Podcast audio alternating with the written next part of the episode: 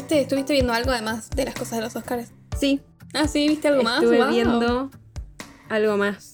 Euforia no vale. Fui al cine. Ah, sí. Fui al cine por primera vez en el año y en vez de haber ido a ver. Te iba a decir por primera vez en el año, sí, es verdad. No sé poco Sí. empezamos el año. Sí, sí. No fui todavía. No había ido todavía al cine y arranqué con la mejor. O sea, con todo. Allá arriba arranqué yendo al cine. Porque fui a ver El Padrino. que ya la vi. Capaz que todos piensan que voy a decir Batman. Nada No. mal. Próximamente. Arranqué eh, viendo El Padrino.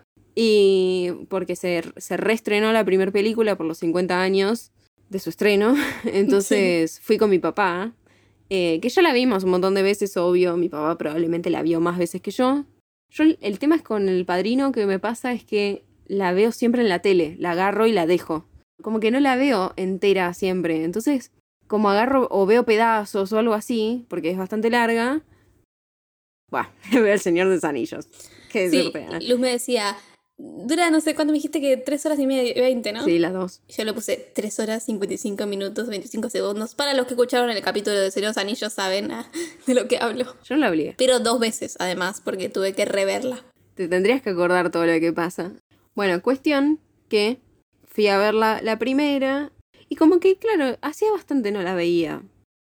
Como que desordené las escenas, ¿viste? Como que yo decía, ah, ahora viene esta Ah, parte. Y no, venía otra, ¿viste? Como que eso me pasó. Y como vinimos tan cebados ayer, yo le dije a mi papá, vemos la 2, porque no se la acordaba él. Y a mí la 2 me gusta mucho también. Me gusta mucho Sí. más la 1, pero para mí la 2 está al mismo nivel que la 1. a mí, ¿sabes qué? Creo que me gusta más la 2. Es que me gusta cuando Volver asume, asume Michael. Es Corleone. Sí, bueno, asume la 1 igual, ¿no? Sí, pero al Con la final de matanza la de todo. uno. Claro. Me gusta Sí, cuando sí. él está como el, el capo, ¿entendés? Me gusta Sí, el, sí. Y porque está como esto medio de que vos no sos Vito, no te respetamos como Vito y ah, no me Sí, respetás, tomás. Sí, además me gusta eso como el cambio ya de personalidad, porque él era un pitch. Bueno, a mí me pasaba eso cuando era más chica. Me gustó más la 2, me acuerdo, porque yo las vi todas juntas. Siempre es como que con determinadas sagas me pasa eso. Con el padrino me pasa, igual con el padrino, la verdad que la 1 la vi muchas veces, pues la dan en la tele, pero cuando la pongo yo para ver, termino viendo las tres. Con Harry Potter me pasa lo mismo. Veo la horas. primera, no, más veo de las ¿cuántos 8. serían? Y la primera del padrino No, dura alrededor tres. de nueve horas. Son, ¿no? Y ponele, sí. La primera del padrino. No, igual no, no me refiero a que las veo todas juntas el mismo día, ¿eh? sí, pero me las ves, refiero las como vas que- viendo. Como que las veo en la misma semana, ¿entendés? O sea, ayer fui a ver al cine eh, la 1, hoy vi la 2, mañana voy a ver la 3. Ya me conozco, ¿entendés? Sí, sí. Y aparte, la 3 es como que a nadie le gusta, pero a mí me gusta. Para mí tiene su dramatismo. Yo la 3 ya no, no me acuerdo tan bien lo que pasa, por eso. Me reía hace un rato cuando vi la 2 con mi viejo, Sí. cuando está De Niro, que es Vito Corleone joven, viste que va caminando el que es el capo de la mafia, de, de una mafia entre comillas, porque es él solo, no es que es una familia así, Sí. pero es como el capo que va caminando ahí por el por la feria esa y se agarra las naranjas y yo me acuerdo de Ma che buona donna. Ma che buona donna! Porque aparte va con el coso ese blanco arriba y yo pensaba en Homero. Empecé a ver, pero como que medio vi el primer capítulo, después vi el 2 hace un tiempito y recién vi el 3. Sí. Es eh, American Horror Story, la temporada 10. Temporada 10, ¿cómo se llama? Creo que la temporada 10 se llama Double Feature, que no sé cómo sería. Mm. No en sé ni, no sabía ni que existía. Me quedé en esa que es un número. Que es tipo 1800 algo, 1900 no sé cuánto. No, 1984, esa es la 9. Ah, esa. Eh, esa me acuerdo. No, igual, eh, pará, porque yo vi. Igual yo me quedé re en el pasado, ¿eh? Yo llegué a la del circo, vi el payaso, me asusté y dije, no veo más nada. Es que yo American Horror Story es como que me pasa siempre que no la veo, o sea, me olvido como que existe por un tiempo. Sí. Y después me acuerdo y veo que digo, ah, bueno, justo hay una temporada. Como que siempre engancho cuando hay una temporada, viste, ya que salió. Y digo, bueno, la veo porque me parece una buena serie, viste, no es mala. Tampoco me da miedo ni me pasa como... mm, Pero es entretenida. Es como que me parece. Ay, no sé cómo Igual, describirla. para mí la 1 siempre fue la mejor, la de la casa. Murder Ay, House. ¿sabes que a mí la uno no me gusta cómo actúan los actores? Ah, yo la tendría que ver de nuevo, pero la vi hace tanto, siento que me gustó bastante. Te digo lo que me recuerdo de esa época, ¿eh? porque no es que la volví a ver, pero como que no, no me termina de encerrar los actores y me pasa también que, mm, no sé, viste cuando... mm, Arre. A mí como que siento que me pareció muy, como muy novedosa, digamos. No era algo que estaba en ese momento, porque es hace un montón que salió la 1. Salió en 2013 o 2012, 2012. Sí, es un montón. Lo que más me asustaba de American Horror Story a mí era la intro. Sí. Esa música las es tenebrosísima. Me encanta, me encanta. Hay Sí. incluso a, a esto también de, de intros. Yo creo que tienen que haber en más series más intros así. Sí, hay intros que son épicas.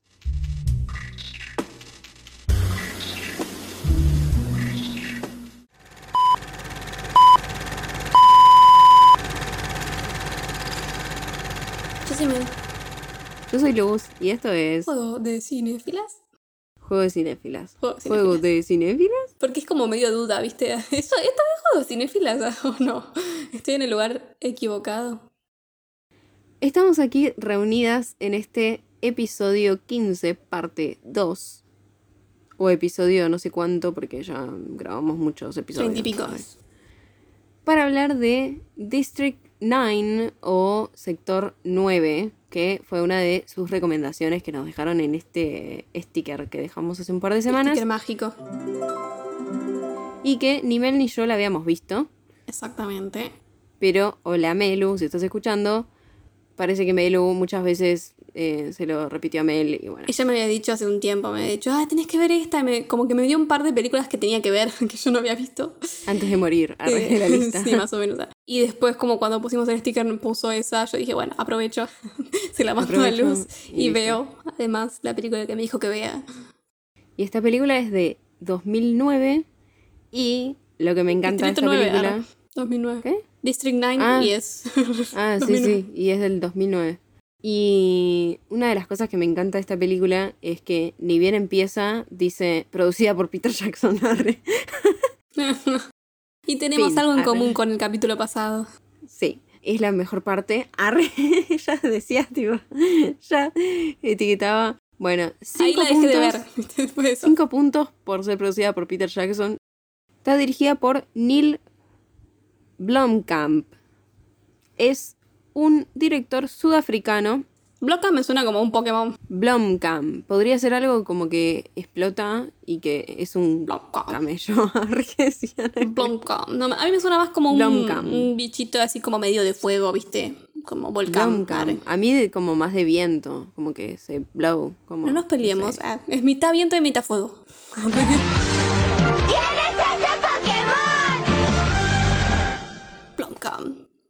Este director es sudafricano y su cine se caracteriza por un estilo documental, de Mm. cámara en mano, cinema verité, que utiliza efectos naturalistas y realistas realizados por ordenador y tienen por lo general una temática social metida Re. en la historia. Mirando esta película dije, esta película me hace acordar a otra, me hace acordar a otra, me hace acordar a otra. Y dije, ¿cuál? ¿A qué otra película? Y dije, oh, sí, ya sé, me hace acordar a esta película. Y cuando busqué la filmografía de este director, me di cuenta que también es director de esa película que se llama Chappie, Ah, no la conozco. que es sobre un robotito y el malo de la película es... Peter Jackson. Que el malo de la película es... Hugh Jackman. Y por Ah, eso la vi, ah, porque claro. es Hugh Jackman. Y está con un corte de pelo horrible, pero es Hugh, no importa. Este Neil hizo Distrito, Distrito, District, Sector District. 9 en 2009, hizo Elysium, no sé cómo se pronuncia, El, Elysium, no sé, idea. en 2013, Chappie en 2015. La última película que hizo este tipo fue en 2021 y se llama, y se llama Demo- Demonic, o Demonic. Demonio. Demoníaco. Sí, no sé. Primer largometraje fue Sector 9, la película de la ah, que mira, estamos hablando ahora. con esto. Pero tiene muchísimos cortos. O sea, entras y tiene una banda de cortos. Ya tenía un retrabajo atrás. Había hecho aparte anuncios de Nike, anuncios de Gatorade. Hizo animación para para Smallville. Y uno de sus cortos es el que sirvió de inspiración para hacer esta película. Ah, siempre pasa eso. ah, no sé en qué otra película hablamos que, que pasó lo mismo. En, Ah, en Medianeras. El cubo. Dijimos Ah, dos y cosas en, el cubo también. El cubo había hecho uno que era en un ascensor, Sí. ¿te acordás? District 9 se basa en un corto que se llama Alive in Joburg. Ni idea, es como una ciudad. Dura seis minutos y pico y está en YouTube si quieren verlo. Es un corto que es tipo eh, falso documental, igual que esta película. Y es de un señor que habla sobre la llegada de aliens. Y hay como una nave que está parada en una ciudad, los aliens están con un traje, pero que es medio como de robotito, medio como más tipo los, ro- los, los trajecitos que usa el, el malo de Avatar, digamos. Eh, y más adelante, en el cortito este, vemos a los bichos un poquito y se ve que son más como los de esta peli, que tienen como un bigotito así de tentáculos. Han oído de Davy Jones, ¿cierto? Un hombre del mar. Em, Son re tiernos los de esta película. bueno. Ah, algunos me dieron ternura. Sí, a mí también. Y el actor de este corto es el mismo que el de la peli, que en un rato voy a contar quién es. Está ambientada en Sudáfrica en 1990. El corto es como que está muy computarizado, como que está onda, pero medio como Sims, ¿viste? Cuando ya es como parece Sí. un videojuego de los 90. Y porque o no sea, tenían, no tenían la plata. Sí, eh, y está bueno porque parece, está grabado medio onda como corresponsal de guerra, ¿viste? Hmm. Esa gente que va y graba en el medio de la guerra, o sea, esto está bueno, pero el tema es que es del 2005 y, o sea, no sé, está grabado con un Nokia 1100, pero le ponemos onda porque está bueno, eh, me gustó, me entretuvo. Esta película está ambientada en Johannesburgo en 2010, 28 años después de la llegada de una nave alienígena a la ciudad que es en Sudáfrica también. Y es como que lo que pasa es que llega una nave, digamos, eh, así, una nave espacial bien de las naves espaciales. Sí, la típica. Es la que es redondita y tiene como un bulto arriba y un bulto abajo. y Tiene es muchas como- boludeces adentro. es tipo el Y emoji de, de, de WhatsApp. Entonces como que está un tiempo la nave ahí, la gente mira, estamos todos que no sabemos qué onda. Entonces lo que pasa es que para sacarnos la duda de qué está pasando, el ejército, digamos, de, del país entra por la puerta de la nave y lo que se encuentra es que están todos estos bichitos desnutridos y están deshidratados y me dio una re pena esa parte. Sí. Entonces como que se hace una campaña para salvarlo. Bien, para salvar a los, a los aliens. ¿Cuánto va a durar? Entonces les, les dan de comer y, y todo eso, les dan una vivienda y como que les dan una vivienda pero apartados de la sociedad mm, humana, digamos, ¿no? clase Y ahí se crea el Distrito 9 o Sector 9. Más de dos décadas después de ese primer contacto, de haberlos conocido, los extraterrestres ya como que conviven con los humanos, no en el mismo espacio por lo general, pero bueno, después vamos a ver que algunos sí, pero como que están todos en el Distrito 9, pero ya como que están ubicados en esa área separada y tienen viviendas y tienen familias y son tipo Sí. parte del mundo, ¿no? Dato. Todas las chozas del Distrito 9 eran chozas reales que existen en la sección de Johannesburgo que iban a ser evacuadas y los residentes se trasladaron como a una vivienda mejor, gubernamentales también, o sea, se las dio el gobierno y eh, como que fue, esto fue en paralelo a la, peli- a la película. O sea, mientras o sea, estaban- estaban haciendo lo que estaban diciendo Sí. que hacía la película, ¿no? mientras estaban grabando la película, la gente que vivía en esas chozas de verdad, como que lo fueron sacando a un lugar mejor, supuestamente, ¿no? Que son como asentamientos, digamos. Los residentes no se habían, o sea, esto fue paralelo, no se habían mudado antes de que empiece la filmación, sino que había gente que estaba viviendo ahí en esas chozas. La única choza que se creó únicamente para filmar fue la choza de Christopher Johnson, que es uno de los aliens que después vamos a hablar de quién es. Qué buenísimo que tiene un nombre re de Más. humano, sí. Pero además como es como un Juan Carlos, ¿viste? Mal, sí, sí. Lo que me pasó con la peli así, ni bien empezó, aparte de que me hizo acordar a Chapi, y también me hizo acordar un poco a Transformers, porque Mm. los veo como medios robotitos igual a los aliens. No los veo, o sea, está bien, nosotros estamos acostumbrados a esa imagen del alien que tiene la cabeza ovaladita y con la puntiaguda abajo, con los ojos Sí, igual grandes. hoy en día tenemos como bastantes especies, ¿no? Que Hay a bastantes variedades. Tipo, sí, mismo en- es un poco Sí, distinto. como ver. mismo en Guardianes de la Galaxia, que tienen como un montón. Sí, sí, mal. Pero es como que, no sé, me hizo, me dio como mismo eh, cómo se mueven, me da como medio robotito. Y después lo que me da ternura de, de estos aliens, de esta película, es que hacen como ruido de ardilla cuando hablan, viste que hacen como... Y lo que me encanta del sonido, re, re fan la piba, ¿qué le pasaba? Es que el lenguaje que hacen, que tienen los extraterrestres, que es como un Sí, sí. se creó frotando una calabaza. Nah, ¿qué? ¿Cómo? ¿A quién se le ocurrió? Y estos extraterrestres, pobrecitos, la gente mala, les dice Como siempre. prawns, que es langostinos en inglés. Tenazas. Igual, o sea, una vez que dijeron langostinos, yo ya empecé a pensar que eran langostinos. O sea, Sí. son re langostinos. Es re despectivo, Sí. porque es como que a nosotros nos digan monos, ¿entendés? Uno se ofende. Es que tiene muchos paralelos con la vida real, ¿no? Sí, Yo sí, sí, toda esta re. primera parte estaba diciendo como, esto es muy real. Bueno, la gente mala le dice langostinos. Nosotros no le vamos a decir langostinos, porque me da pena. Pero March, mira esta criatura. Le vamos a decir aliens. alien significa, ¿qué significa la palabra alien igual? No sé. A ver. Alienígena. Porque extraterrestre es fuera de la Tierra. Nosotros somos intraterrestres, creo. Ah. Aliens es en inglés. Significa mira. extraterrestres. Ah, posta.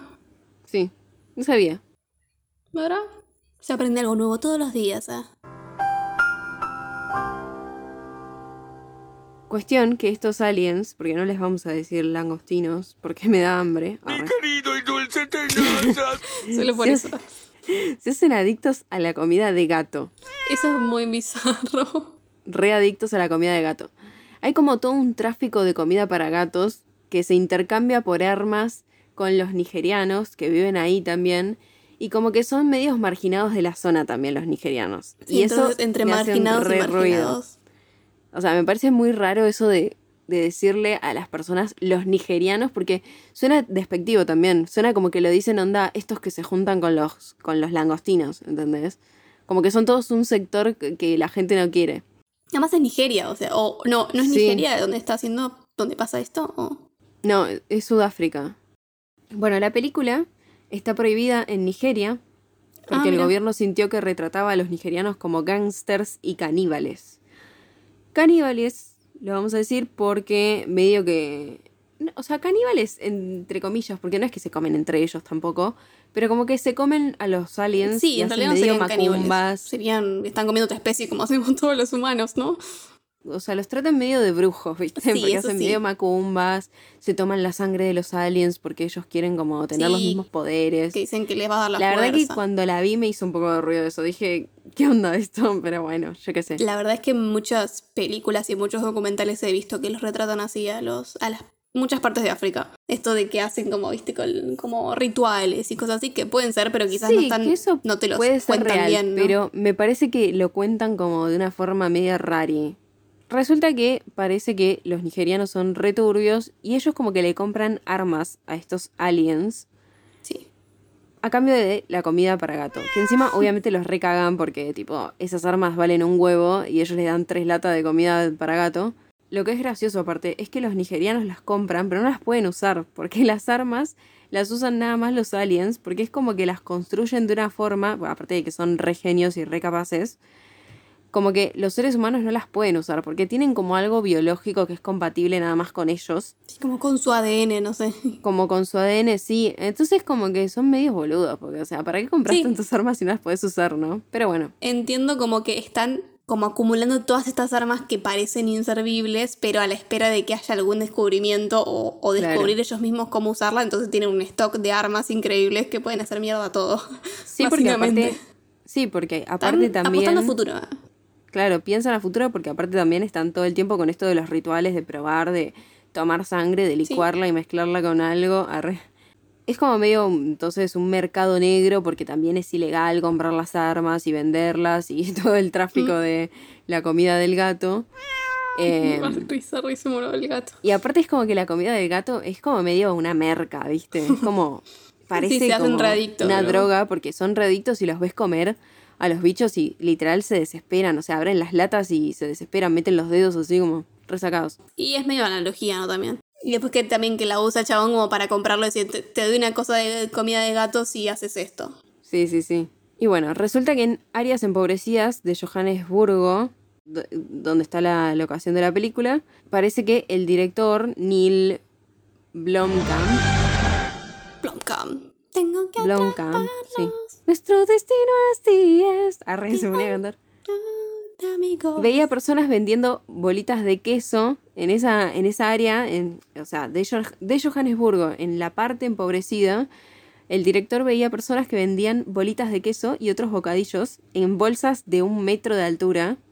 Como que quería que los extraterrestres tuvieran una comida así, porque es como que la comida que se vende así en bolsas es porque es muy barata y Ah, porque como que comen varias personas. Entonces vio eso y como que se inspiró en esa parte para hacer algo similar y eh, eligió la comida para gatos que provino de la idea de uno de los productores que usaba comida enlatada para gatos como cebo en las trampas cuando pescaba en Vancouver langostinos.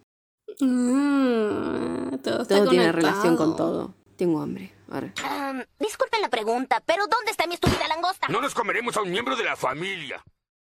Entonces, bueno, como que los aliens y los nigerianos que viven ahí en esa zona, porque los aliens viven en el, en- el sector 9, pero los nigerianos están ahí también, como que se peleaban y medio que se armó una, toda una movida anti-alien y la gente se queja cada vez más de los aliens y los discriminan. La gente empieza como a, presionar un poco al gobierno y demás, como tipo, bueno, sáquenlo, Me sáquenlo. mató eso también de que en una ponían como un cartel como acá no se aceptan aliens o algo así. Me hizo recordar a otras cosas humanas. el bichito, toda la formita de bichito. El tema es que la nave está parada ahí y nadie la sabe manejar. O sea, está ahí el plato volador ese gigante y nadie lo sabe manejar, no se mueve, no hace nada, no funciona. Porque necesitan como un líquido para hacerla, para manejarla, digamos. Y Sí, como que no tienen combustible, eso, ¿no? ¿no? Es un, líquido misterioso. Era Peace. Arre. Arre. Arre. Era re misterioso. Eso fue innecesario, pero divertido. Los aliens es como que como que no les queda otra que quedarse en ese territorio, pero son re pacíficos, no le hacen mal a nadie. En ningún momento muestran que son malos. El problema, digamos, es la típica, ¿no? Es una zona empobrecida porque es un montón de son un montón de seres nuevos y son seres que hay que alimentar y a la gente también le jode porque no son humanos y los discriminan por eso. Entonces es como es una reanalogía de un montón de cosas. Como lo decía, los carteles también es como en Estados Unidos cuando ponían carteles, por ejemplo, en locales que no podían entrar negros o en Alemania locales que no podían entrar judíos. Sí, bueno, en Alemania eran un poco más drásticas las Sí, pero digamos que en un principio también Sí, empezaban sí. todas estas cosas Primero de, era de así, no admitir tipo- a gente por X razones. Claro, bueno, esto es como medio una analogía de eso, ¿no? Entonces, bueno, como que la gente presiona, el gobierno empieza a, a evaluar todo esto y decide desalojarlos. Recordando que esto es un formato de... es como un documental de mentira, digamos, porque bueno, Falso documental. un, es un Sé que falso hace un montón documental. que no veía este tipo de películas. O sea, me, me entretuvo porque hace un a mí montón me que no veía un a mí me falso gustan los documental. falsos documentales, sí, me, me copan mucho. Eh, la gente empieza a presionar, el gobierno como que dice, bueno, los vamos a desalojar. Que no es tipo desalojarlos, aparte, onda, bueno, los saco de esta casa y los dejo en otro. Los quieren desalojar del planeta y tipo, flaco, te estoy diciendo que no puedo irme. Sí. No me quiero quedar acá, ¿entendés? O sea, no me puedo ir porque no tengo el líquido ese para hacer funcionar el plato volador gigante. Ah. Y bueno, es como que empiezan a hablar de un chabón, ¿no? Porque recordemos que esto es como un falso documental y todos dan testimonio sobre un tal Wikus, Wikus, no sé qué. Y como que dicen, sí, porque él era re bueno, porque no sé Mm. qué. Bueno, no como que los testimonios son después de, de que pasó todo, de ¿no? lo que pasó, ¿no? Claro. y no sí. sabemos. Es como ¿Qué un documental de? Netflix que te están Sí, metiendo mal, expectativa. Que te están metiendo expectativa, suspenso. Este tal Wikus van de Merwe, lo estoy leyendo así bien argento porque no sé cómo se pronuncia, es un trabajador del Departamento de Relaciones con Civilizaciones Extraterrestres. Y medio que lo ponen a cargo, ¿no? Como que lo ascienden, tiene un puesto mejor. Y es medio como medio boludito. Lo toman medio boludito. Y lo ponen ahí como a ver qué haces. Y sabes que se va medio a mandar una cagada. Y lo ponen como re medio a por la oportunidad, ¿viste? Claro, medio un nabo, ¿viste? Todos los que están dando testimonio en este documental, entre comillas, que vemos a un compañero de trabajo, a la esposa, todo así, todos como que dicen, ay, porque él es re bueno, es terrible lo que le pasó, y no sé qué, y siempre quiso hacer el bien, lo resentifican, y buah, te calmas porque ya voy a contar que no es tan así. Van de Merwe, o Van de Merwe, arre, no sé cómo se pronuncia. francés de repente. Je te plie, Blue. Este apellido ah, es como que a nadie nos suena ni nada, pero es bastante reconocible seguramente para la mayoría de los sudafricanos, porque es como un apellido re común, tipo, Ah, es como el típico Juan Pérez, ¿viste? Mm, pero sí. allá. Pero igual lo usan también como para chistes sobre africanos y eso, Ah, mira.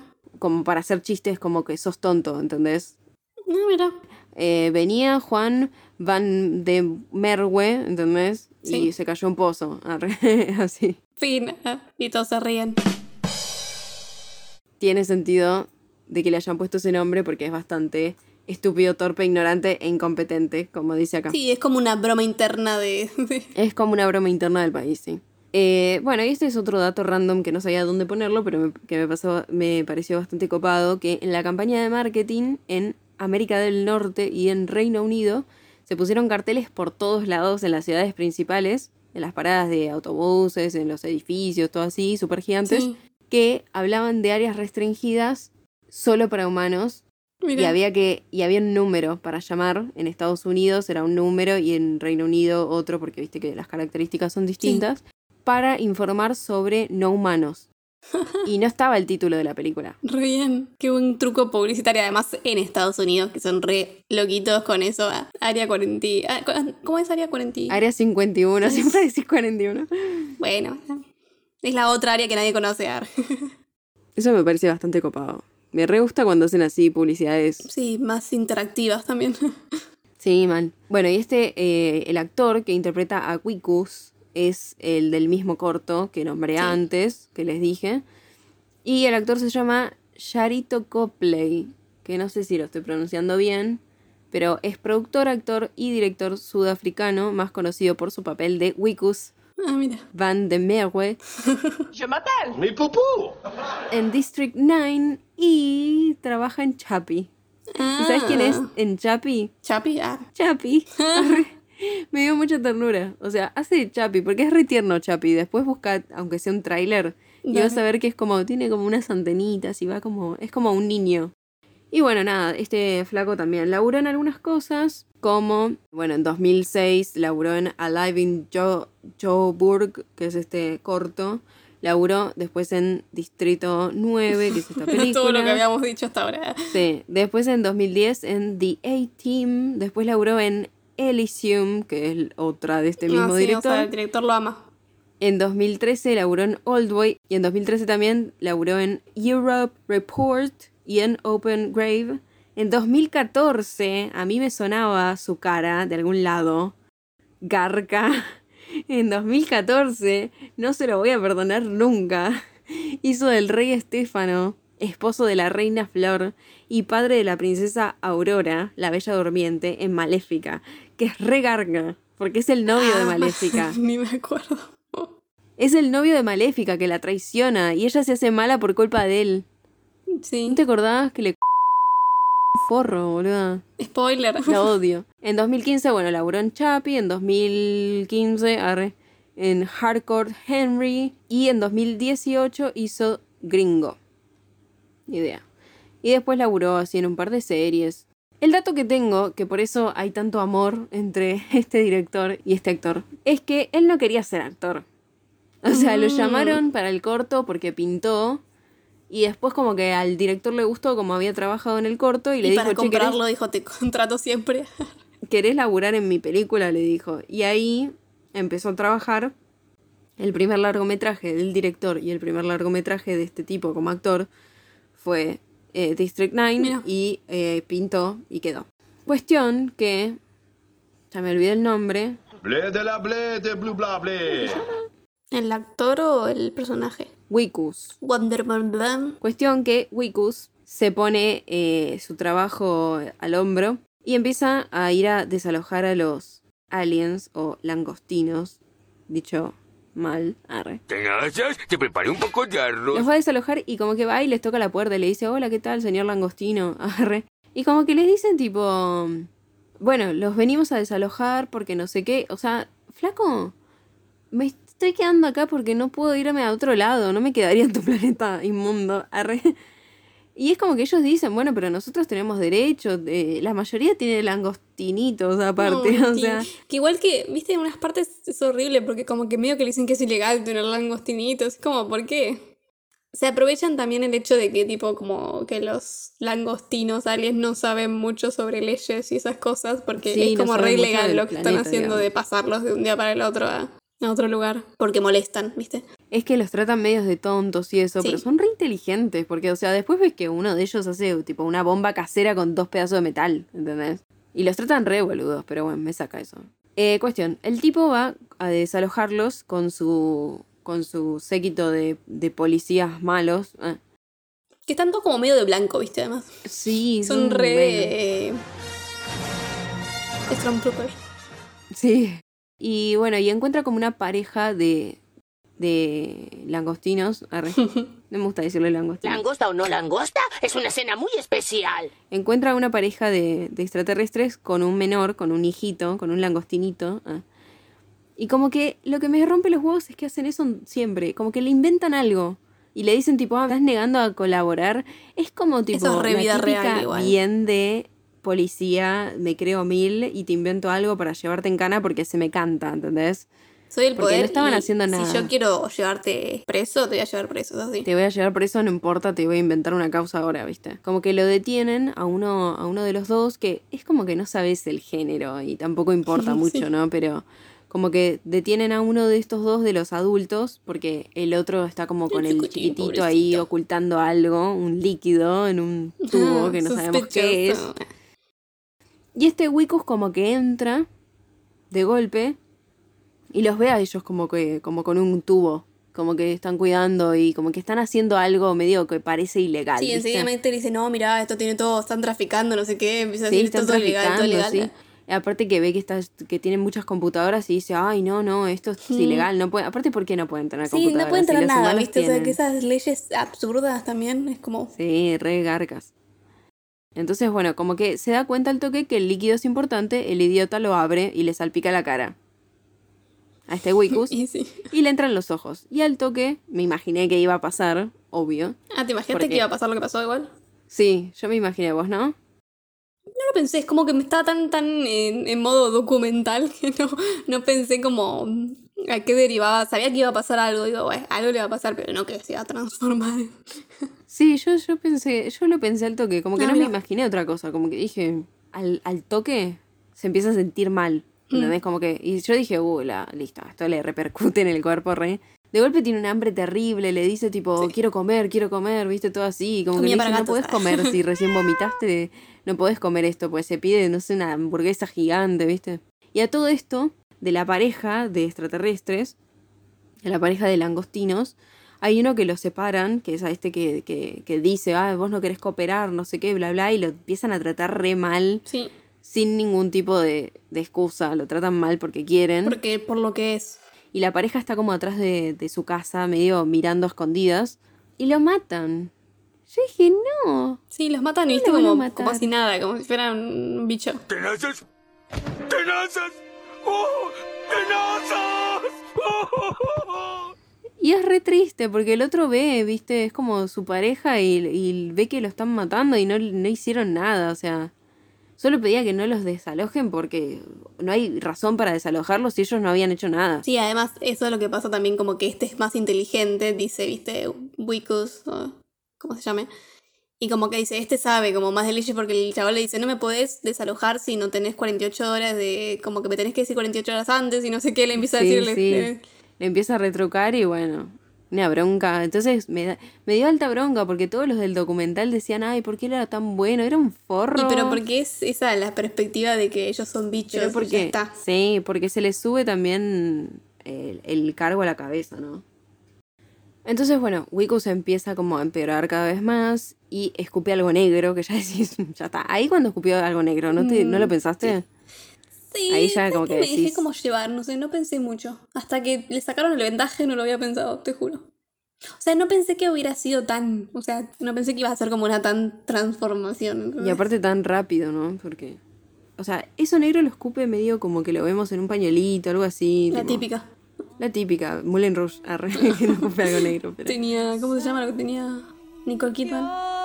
tuberculosis. Eso. Que era la Eh, enfermedad de las estrellas en ese momento. Sí. Era cheto tener tuberculosis. Re, qué horror. Horrible, pero sí. Entonces, bueno, el chabón como que justo le estaba empezando a ir a... Le empezaba... Le estaba empezando a ir bien en el trabajo, lo habían ascendido, todo esto que sabemos. Y como que llega a la casa y justo le habían hecho una fiesta sorpresa. Y como que todo se descontrola. El chabón, innecesario que vomite arriba de la torta y arriba de la mesa donde está la torta. Justo está cortando un pedazo de la torta y el chabón empieza a vomitar eso negro y todos están tipo... "Ah, arre". Él quería comida para gatos, ¿ah? Mal. Y, se, y bueno, nada, lo que ya al toque empezamos a darnos cuenta es que se está convirtiendo en un langostino. Él también, tanto que le decía langostino, langostino, ah, bueno, ahora vos sos un langostino. Quisiera que Tenazas estuviera aquí para disfrutarlo. El tema es que el extraterrestre que quedó con el hijito, que después sabemos que se llama Christopher, como que se recalienta, porque ese líquido él lo necesita para volar la nave. O sea, necesita el líquido porque él había armado como toda una navecita y necesitaba volar con eso. O sea, necesitaba meter el líquido como en la nave para que vuele. Y como que le tomó 20 años juntar el líquido Sí. ese que, que yo no sabía bien de dónde lo sacaban, pero en un momento como que muestran que lo están como sacando de unas piezas de como de tecnología alienígena que porque cuando llega la, la nave esta espacial vemos que le caen pedazos de cosas, empiezan a caer pedazos y vos decís, uy, se va a hacer mierda toda la nave. Sí. Nada, se la banca, pues está 20 años ahí, pero como que le van cayendo pedacitos y ellos como que se van sacando ese líquido de ahí. A todo esto no es muy diferente del petróleo, porque el petróleo también tarda millones de años en hacerse.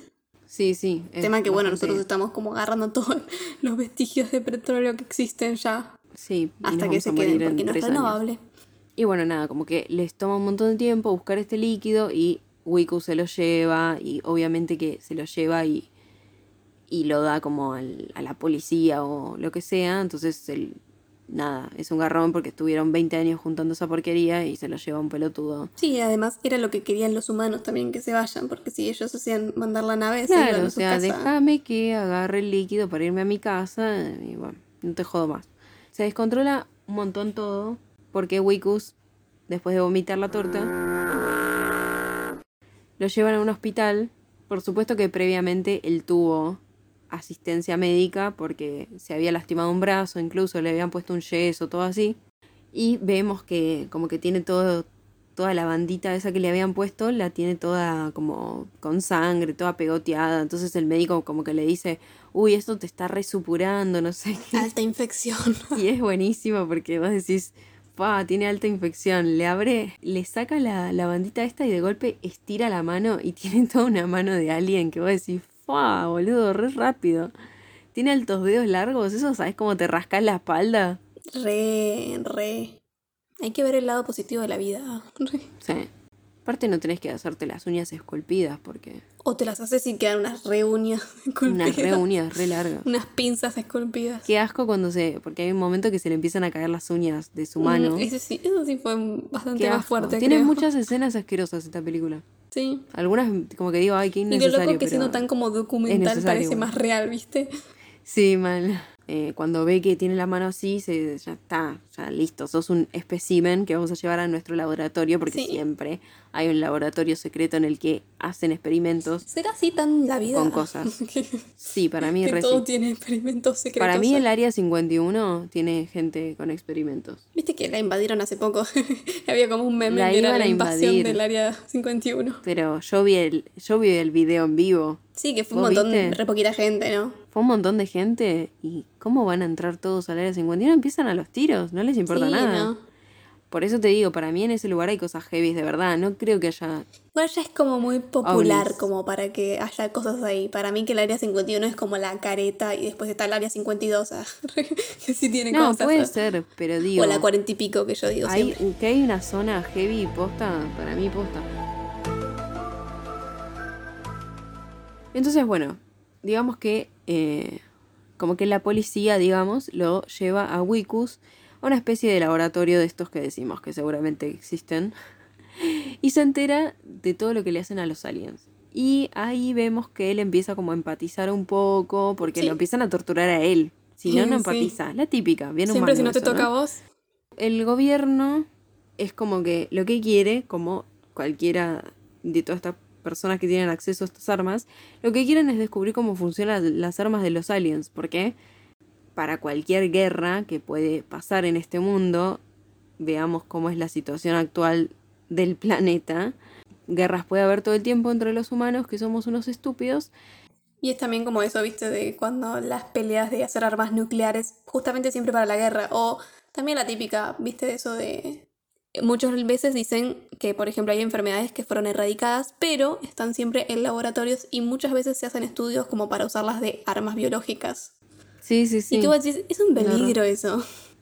Además, en enfermedades graves Bueno, que mataron de mucha hecho, gente. ¿Cómo empezó?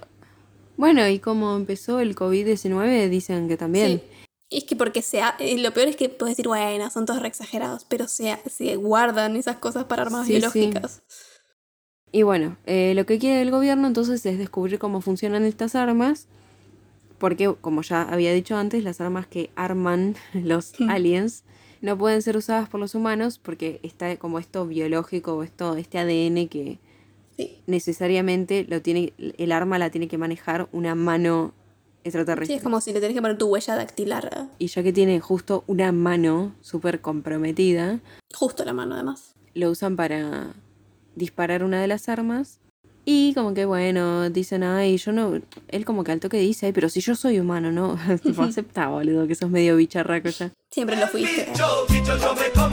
No, no van a poder dispararla, no sé qué. Bueno, obviamente se lo pone en la mano, dispara un proyectil súper extraño con una lucecita rara y es como wow, porque dispara re fuerte. Esto que decía Mel antes, como que medio que lo quieren usar a él como arma biológica y medio que lo quieren usar y lo quieren abrir y lo quieren cortar o algo así como para sacarle eso que necesitan ellos para poder usar las Como que tienen la armas. de ganar, ¿viste? Siempre es, Sí, siempre es el que primero descubre algo.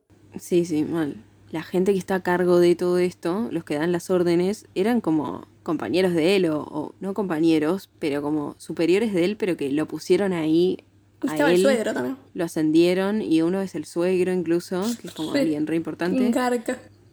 Es un forro mal.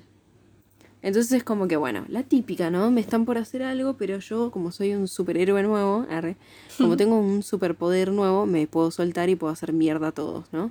Entonces lo que hace él es eso, se asusta tanto que se, se suelta y, bueno, como que tiene una super fuerza de alien, arre. Y se escapa y a dónde puede ir para que nadie lo persiga. A ocultarse va al distrito 9, obvio. Y se ¿Dónde pone así una un capucha bien, bien la típica, ¿qué? ¿Dónde ocu- ocultas un árbol? En un bosque. Sí. Arre, ¿Cómo lo sabías? pensé, no, Ay, mira qué inteligente. lo supuse, arre, no sé. No sé, yo una vez me acuerdo, creo que la vi en una película o en una serie o o en un libro que decían eso. Y yo dije, ¡wow! Tiene sentido. No sé. Entonces, bueno, lo que hace él es entrar a, una de estas eh, chozas, digamos, y justo entra la de Christopher y lo reconoce, le dice, ay, yo, yo vine acá, sí, fuiste un forro Yo con te maté Christopher", a o sea. tu, a tu amigo o a tu pareja o lo que sea. Entonces como que le dice, ah, vos sos Christopher, sí, yo me acuerdo de vos que vine a echarte. Eh, y aparte está el, el chiquitito, ¿viste? Y como que, Finito, no sé, es muy horrible. tierno, viste que después dice, ay, le caes bien. Oh, es pequeño. Sí, pero es- me parece medio como una mascota, no sé, es medio No raro. puedo molestarme con un mamífero tan indefenso. Sí. Medio rara la situación. En resumen, él descubre que en el subsuelo, porque lo, obviamente a él lo están persiguiendo y todo, pero Christopher decide ayudarlo porque ve que tiene una mano así media como él, entonces dice, bueno, este es medio, medio calamar, ya sería medio langostino, lo dejo pasar, bueno, no sé qué, lo cubrimos, mientras lo cubre y lo deja esconderse en el subsuelo, ve que eso no es una casucha como cualquiera, no es una choza ni nada, sino que hay una renave espacial en el subsuelo y que necesitan ese líquido para hacerla eh, volar, ¿no? Christopher le dice, bueno, sos un pelotudo, necesitaba ese líquido y le explica todo el plan, ¿no? Que con ese líquido ellos van a hacer funcionar la nave y, o sea, esa nave, la del subsuelo que había creado con un par de pedazos de metal, hizo una renave Mal. que obviamente genio. llevó un montón de años seguro, pero es un capo Christopher. La idea es vol- hacer volar esta nave para que vaya como a la nave mayor, a la nave madre, la que está ahí suspendida en el cielo, que no sabemos qué carajo le pasa. Y para irse, ¿no? La idea es irse, ellos quieren irse, quieren irse a su planeta. Y bueno, nada, no tiene el líquido porque Wikus es un pelotudo, literalmente eso. ¿Ves? Entonces Wikus lo que hace es salir de ahí, cuando ya no hay moros en la costa, trata de comprar armas a la mafia nigeriana, porque Sí. sabe que él las puede hacer funcionar. Otra vez esto de... que es como que son re mafiosos, re, no sé, los re discriminan. Sí. Y como que dominan ellos el tráfico de la comida para gato en el distrito 9. El O sea, tráfico de la comida para gato es buenísimo. Comida para gato. Y como que el líder del grupo se llama Obesan... Obesanjo. Obesanjo. Obesanjo es el líder de los nigerianos. El actor se llama Siyaponga Radebe. Está bueno el nombre. Entonces, bueno, el líder de los nigerianos, que es este actor que acabo de nombrar y que acabo de decir el nombre hace un rato, arre, Obesanjo, no le quiere vender armas, sino que lo quiere capturar porque se da cuenta que él tiene un brazo como de alienígena, como que creyendo que puede adquirir habilidades de, de extraterrestre para poder operar las armas, que es lo que todo el mundo quiere saber. El chabón como que le dice, no, quiero tu brazo, quiero tu brazo, tipo, dame tu brazo, así. Pero igual no le va a funcionar, es como. No le va a funcionar, pero también eso me choca, porque es como que digo, si ya tomaste, ya te morfaste medio un brazo, ya, ya te tomaste el líquido que tienen los, los alienígenas, o sea, todo eso, como que digo, eh, no, comiéndote un brazo, comi- cortándole el brazo y comiéndotelo no vas a, no vas a tener los poderes. Nah, sí, pero obvio, bueno. pero bueno. Es como que El dice. chabón dice, bueno, lo pruebo porque en este momento está pegado a un humano, yo qué sé. Sí, o sea, a- algo distinto tiene, yo qué sé, quizás puede funcionar. y eh, como que en una lo agarran como para cortárselo. Y Wikus eh, como que agarra un arma de esas que tienen ellos, una de esas armas alienígenas, y eh, la hace funcionar, entonces mata a todos, los hace mierda a todos, a los captores, menos al líder, ¿no? Porque estaba ahí, bueno. Entonces a- se escapa y se escapa con un montón de armas más, no solo con esa que tenía en la mano. Entonces ahora es un prófugo como medio de todos lados. Sí, sí. Y está la noticia de que él se escapó y de que es peligroso y no sé qué, y de que tuvo sexo con un alien. Y debe ser, y debe ser como y re que ahí estigma, él ¿no? empezó a transformarse. Lo cual es una boludez, porque en un momento incluso muestran que hay como prostíbulos o algo así, como que los humanos tienen sexo con... Sí, no- como que es medio no un fetiche nada. quizás de algo, algo así, no sé. Claro, como que es medio un fetiche, pero o sea, no pasa nada, no te transformás, ¿entendés? Porque si no, no habría como prostíbulos y esas cosas. En el medio, en un momento habla con la esposa porque él se quiere comunicar y como que, bueno, le dice, pero yo no estuve. Aparte, en vez de explicarle la verdad, como que le dice, no, porque que tu es papá está atrás de esto, no sé qué. Y como que le dice, no, yo te juro que no tuve sexo con eso. Bueno, contale que, que abriste un, un tubo con algo que te, te- reventó en la cara, boludo. Yo qué sé, que se lo Sí, llevó la- sí. el viejo de ella. Explícale un poco más. Igual la piba no le iba a creer. La pero mina es como re también. Los dos son como re tontis, los dos, igual. Sí, los dos, son re Tal para cual. Eh, vuelve a la casa de Christopher. Christopher Tolkien. Arre, nada que ver. El hijo de Tolkien. No. Vuelve a la casa de, de Christopher, el, el A extraterrestre. vender los libros de su padre. ah, nada que ver. Y eh, bueno, nada, lo que acuerdan es, se complotan para entrar al laboratorio a robar el líquido. ¿Por qué? Porque si agarran el líquido van a hacer funcionar la nave y Wikus, si hace funcionar la nave y va a la, a la nave madre, lo puede ayudar a él a que vuelva a ser humano y a tener su brazo normal y dejar de ser un, un mitad langostino, ¿no? Que NASA hubiera deseado así. Me anoté, me anoté. eh, así va la madre nave y tiene la solución para convertirlo en humano otra vez. Y puse, pero pequeña y dulce niña. ¡Eso hago! Eso. Para eso vivo. Para ayudar a almas en infortunio como la tuya. Sola, triste y sin tener con quién contar. Yo Admito que solía ser muy mala. Sé No sabía todo, ¿no? Obvio. Bueno, entonces lo que hacen es, eh, acuerdan esto de ir al laboratorio juntos, entonces entran y ahí se pudre todo porque mientras eh, está encontrando ya el tubito, que lo tienen atrás de un vidrio de mierda, o sea, la verdad, un montón lo cuidaste. Eh, encuentra el tubo con la porquería esa, con el líquido ese, entonces rompe el vidrio, lo agarra, no sé qué, y Christopher mientras está mirando todo el laboratorio y ve terrible esa escena, súper drama. Ve a su pareja Ah, sí. tirado, tipo todo abierto. Todos los bichitos están hechos por CGI, pero el que estaba Ah, ahí mira. en la mm, Sí, el diseccionado. camilla, eh, el- sí, ese era real, lo hicieron tipo de verdad. Sí, de, de, de- Agarraron un alien de verdad y lo abrieron.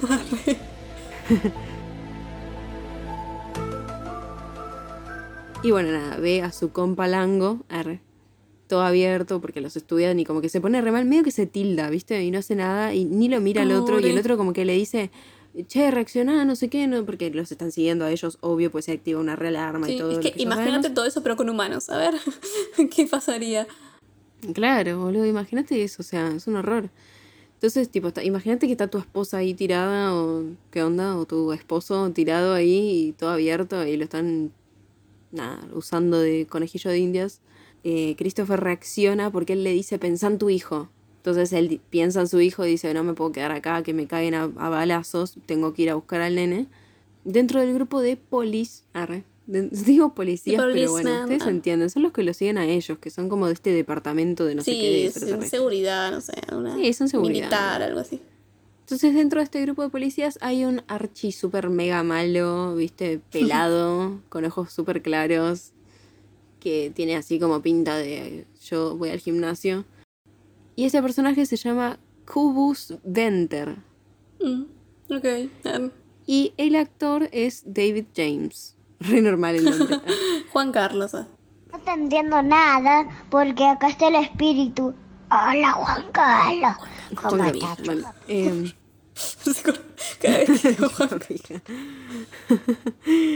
Eh, bueno, y este actor también, su primer s- largometraje fue District 9, después laburó en Eternity, después en Winnie. Y no sé si es por falso documental, pero no me suenan mal actores. Casi todos empezaron ahí, ¿no? Sí, sí, no, no. Sí, sí, no, no. ¿qué Sí, sí, sí, no, no. O sea, no sé cuál es la respuesta. Sí, empezaron todos ahí, pero sí, sí, son buenos sí. actores. Seguía diciendo, sí, sí. Este pelado a mí me resuena, pero como que dije, no sé qué onda. Eh, y bueno, tiene varias películas, Saving Rhino Fila, Chandler, Pajar, ni idea, Angel of the Skies, The Salvation, Amazing. Ah, no, Amazing, no, Amazon. Amazon of, of G-Jan, no, ni idea, ni idea. En televisión también laburó en Criminal Minds, en Snitch, en Josie Street, en varias series laburó. Y en 2015, que me parece que re va para un papel de esos, yo vi un solo capítulo y la colgué, pero labura en Black Sails. ¿No es re da para Ah. piratas? Sí, me, me lo imagino como marino. No sé si como pirata. Re. Como marino, sí. Sí, re. Cuánta diferencia hay de marino y pirata, ¿no? Pero bueno. Hay diferencia, pues los piratas... Los piratas son inmortales. Una maldición los hace eternos. Es un, un- un conjunto de Elizabeth. diálogos en español andante.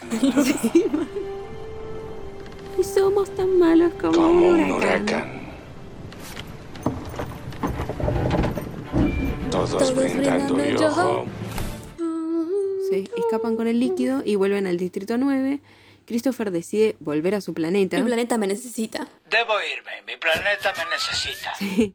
Y es como que le dice, mira, está bien, yo sigo aliado con vos, pero primero lo que voy a hacer es ir a mi planeta a conseguir ayuda para sacar a todo este, a todo mi pueblo de acá y después te voy a curar a vos, porque sos un Además pelotudo. le dice que, pero que le dice que sí, que lo viene a curar. Como que se lo re, yo le recreo. Sí, encima le dice, voy a venir, y yo tipo, ay, mi amor, no vuelvas, que se cague muriendo. Sí, mal.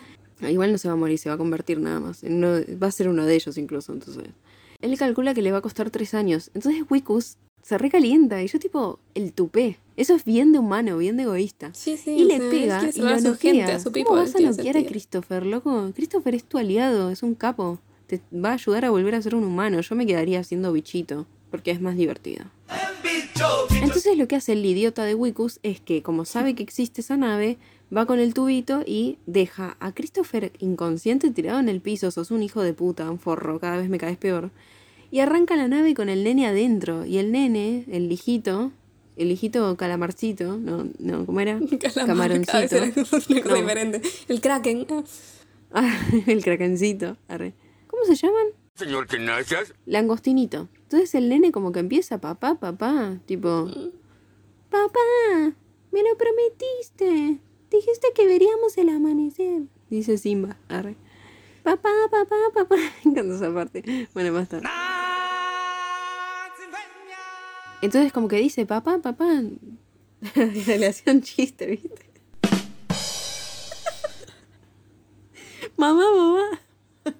En la escuela me En la dicen- escuela me dicen calamar. Ay, ojalá Ay, supiera uno de un calamar. Un chiste. Ay, lo peor es que no se me ocurre nada. Nada más. Perdón, Marchen, hasta se ensució un poco en el jardín persiguiendo pájaros, pero no te preocupes, ya le di un buen baño caliente.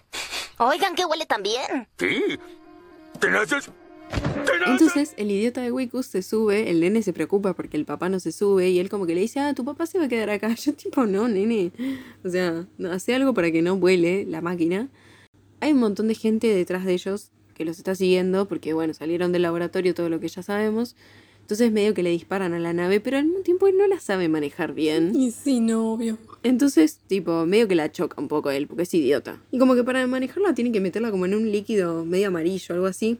La tiene que meter como una goma amarilla, algo así. Y parece que el director en un momento hizo un chiste como que eso era pis de alienígenas. Pero lo dijo en joda. Porque era justo medio amarillo. onda, No creo que sea de verdad igual. O sea, no. cómo conseguían pis de alienígena. En el área 51 o el 44. Pero dijo tipo, ah, sí, eso, eso no era para manejar, era pis en realidad. Ja, ja, ja. Todos se rieron y fueron felices.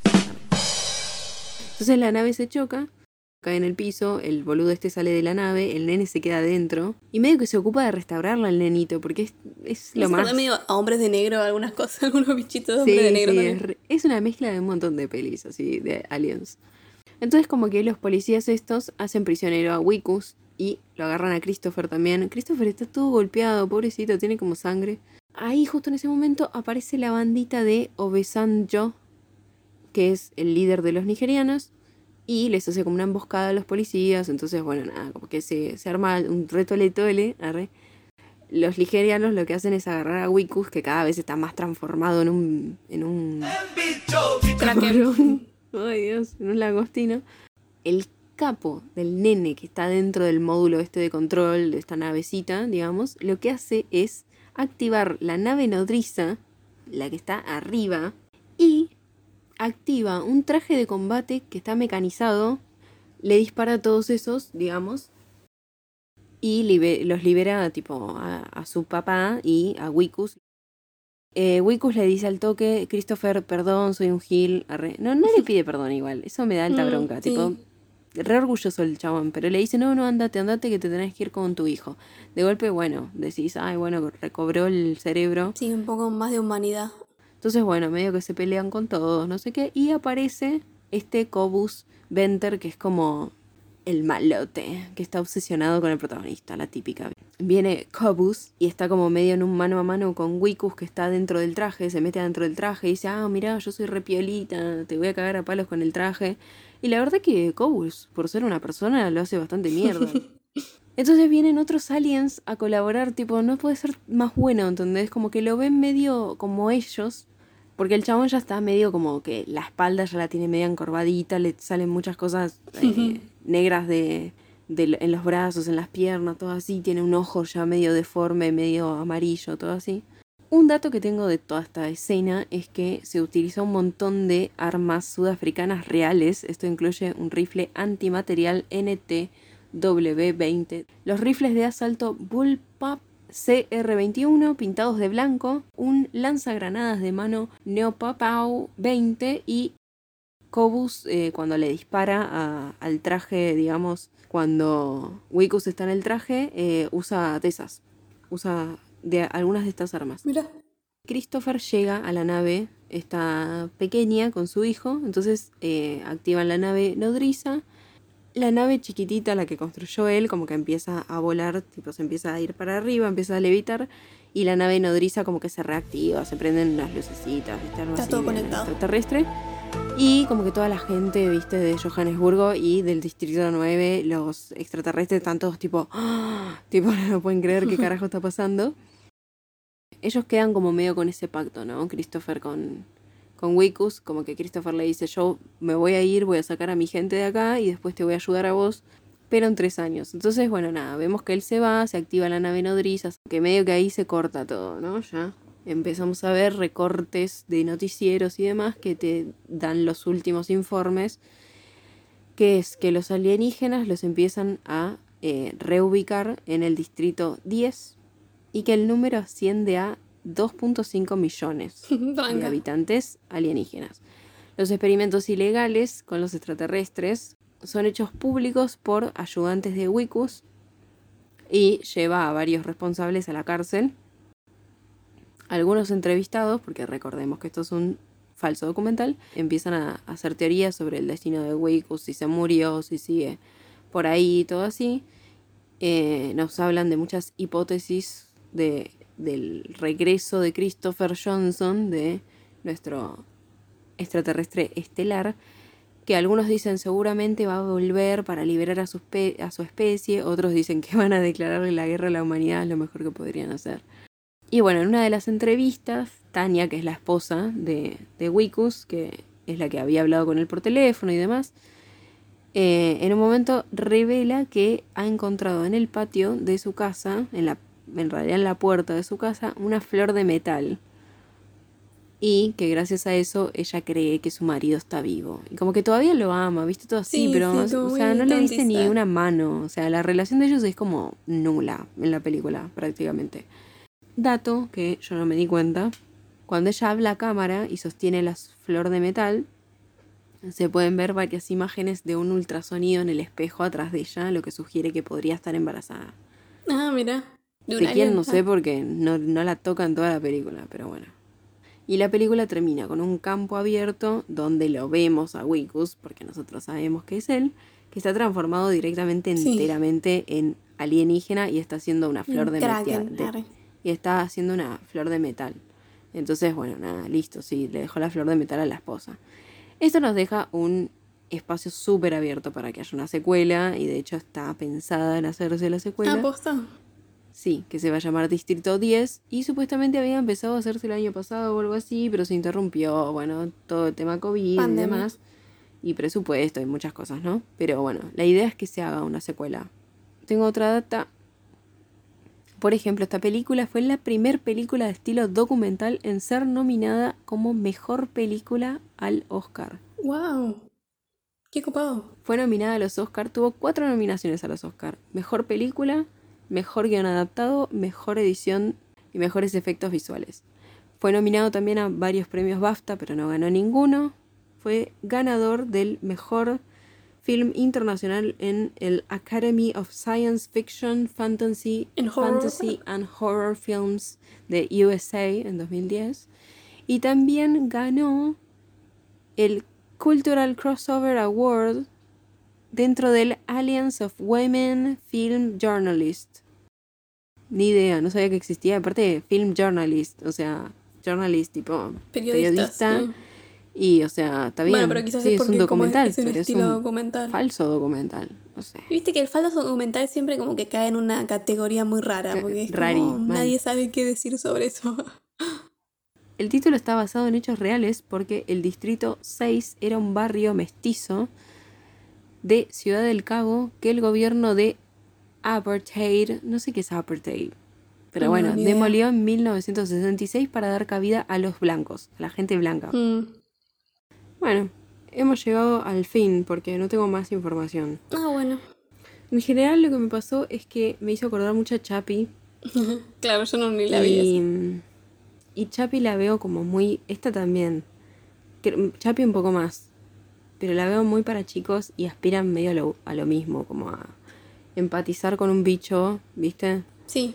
Eh, lo que pasa es que esta está muy enfocada desde la perspectiva del humano y Chapi está más enfocada desde la perspectiva del robotito que está mm, aprendiendo a ser persona, digamos. Y te da más ternura quizás. Y te da más ternura. Eh, pero es una peli así que si bien es de aliens y es tierna y todo, como que a mí no me llegó, ¿entendés? o sea, como que me parece que está buena porque es una gran analogía de un montón de cosas, pero la siento como muy infantil igual. O sea, sí, siento es que, tiene un tipo de comedia también. Es esa comedia. No sé. Y es como que no sé bien qué puntaje ponerle, porque no quiero ser mala, pero tampoco quiero ponerle más de lo Ya los que- puntajes son re random, como... Sí, son re random, la verdad. A todo esto Pero- nunca explicamos que es de 1 a 5, ¿no? Porque, bueno, es- creo que es obvio. Yo siento que es una peli digna, pero no la volvería a ver. Ah, a mí le encanta que diga eso. No, La eh, yo siento la que es una vara. peli digna, pero no es mi... Me gusta que sea falso documental, eso me reatrae siempre, pero no me... No me mata la historia. Yo no me esperaba, no sé qué me esperaba de esta película, pero no me esperaba esto. me esperaba algo, no me esperaba ni nada de tipo comedia ni nada. Sí, no, no. Yo tampoco. eh, pero igual ya por el... O sea, no me esperaba algo bueno por la portada. No sé, no me, no me daba buenas vibras. Y no me da... No me parece una peli mala, pero como que a mí no me llegó personalmente. ¿entendés? Como Sí. que digo, qué sé yo. Perdón, Melo, arre. Yo le pondría la mitad. Un dos y medio. Me parece que está bien, nada más. O sea, no, no me encantó. Sí, también tiene esta cosa de... Es bastante original, como todo lo que dijimos de las metáforas y todo esto de, de humanos, incluso haciendo lo mismo con propios humanos. Y como que poniéndotelo como con máscara de alien. Es como algunos humanos, incluso ven a otros humanos, sí, otros humanos. haciendo como que si fueran aliens. No. Sí, para mí, eh, por eso digo, es como que me da un poco de culpa ponerle dos y medio porque siento que es bajo, pero al mismo tiempo digo, bueno, no, es- no es... No yo. te arrepientas, no te arrepientas. Nos tenemos que dar películas. Ay, sí, estás re emocionada. ¿Qué me vas a Estoy emocionada porque no sé. Es como que cuando me acordé que te podía dar esta película fue como, ¡ah! Yo me acordé de una película que, que existe y, Sí, todas las veía películas cuando... existen. Dar una película que es del 2001. El director es Jean Jacques Annaud, o como se diga. No te voy a decir los actores. Tampoco te voy a decir el género, porque apenas te lo diga, lo vas a saber. Bueno, voy a decir al mismo tiempo que te lo diga, te voy a mostrar lo que estuve viendo todo este tiempo.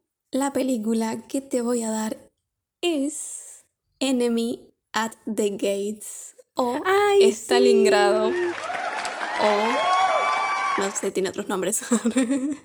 Enemigo al acecho. Que tenemos a Jude Law, Ed Harris, Rachel Weisz, Joseph Fiennes. Película Sí, bélica, dramática. Aparte sé que me va a gustar porque me encantan las bélicas. Pero viste lo que, lo que, Sí. estuve, lo que estuve viendo todo este tiempo es esto. Ay, con razón sonreías. y le ponía Jude Law en gigante, boludo. Tiene unos ojazos. No sé.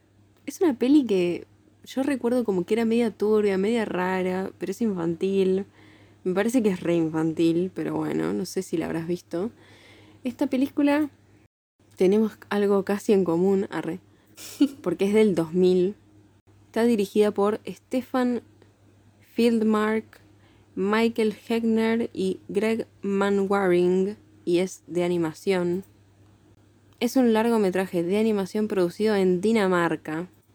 Está basada en un cuento fantástico y se llama así. ¿Lo querés leer? Er er en Fisk. Blue. Sí. O en España, Socorro soy un pez. O en Hispanoamérica, como la conocí yo, Mamá soy un pez. Ay, ni idea. Ni idea. Bueno, Ni es una idea. película. Siempre que había algo del mar, Luz lo veía. Así que... Y vi una película flashera sobre. Y aparte es cortita. Ah, Dura bien. una hora y veinte, creo. No es tanto. Entonces, que bueno. la semana que viene, Enemy at the Gates. Y la próxima vamos a hacer un programa apto para todo público porque vamos a hablar de Mamá soy un pez. Así que bueno, nos escuchan la semana que viene si Thor quiere. Eh, que mm, los langostinos los acompañen. Oh, arre. Oh, Siempre tenían que buscar algún elemento para decir no que se te los acompañen. coman. Ah, re que yo me los como. Y si ven un tubo con un líquido negro, no lo abran. Adelante de sus ojos. Porla. Sí. Puede ser petróleo. Arre. Y si ven Véndanlo. petróleo, véndanlo. bueno, Enseguida adiós. el capitalismo. Arre. Bye. Esto fue Juego de Cinéfilas. Encontranos en YouTube, Facebook Instagram, y TikTok. como Juego de Cinéfilas todo junto o arroba Juego de Cinéfilas. Yo soy Luz y me pueden encontrar en Instagram como arroba sirena de comarca. Y yo soy Mel y me pueden encontrar en Instagram como arroba m.rem con doble E. Nos encontramos la próxima semana.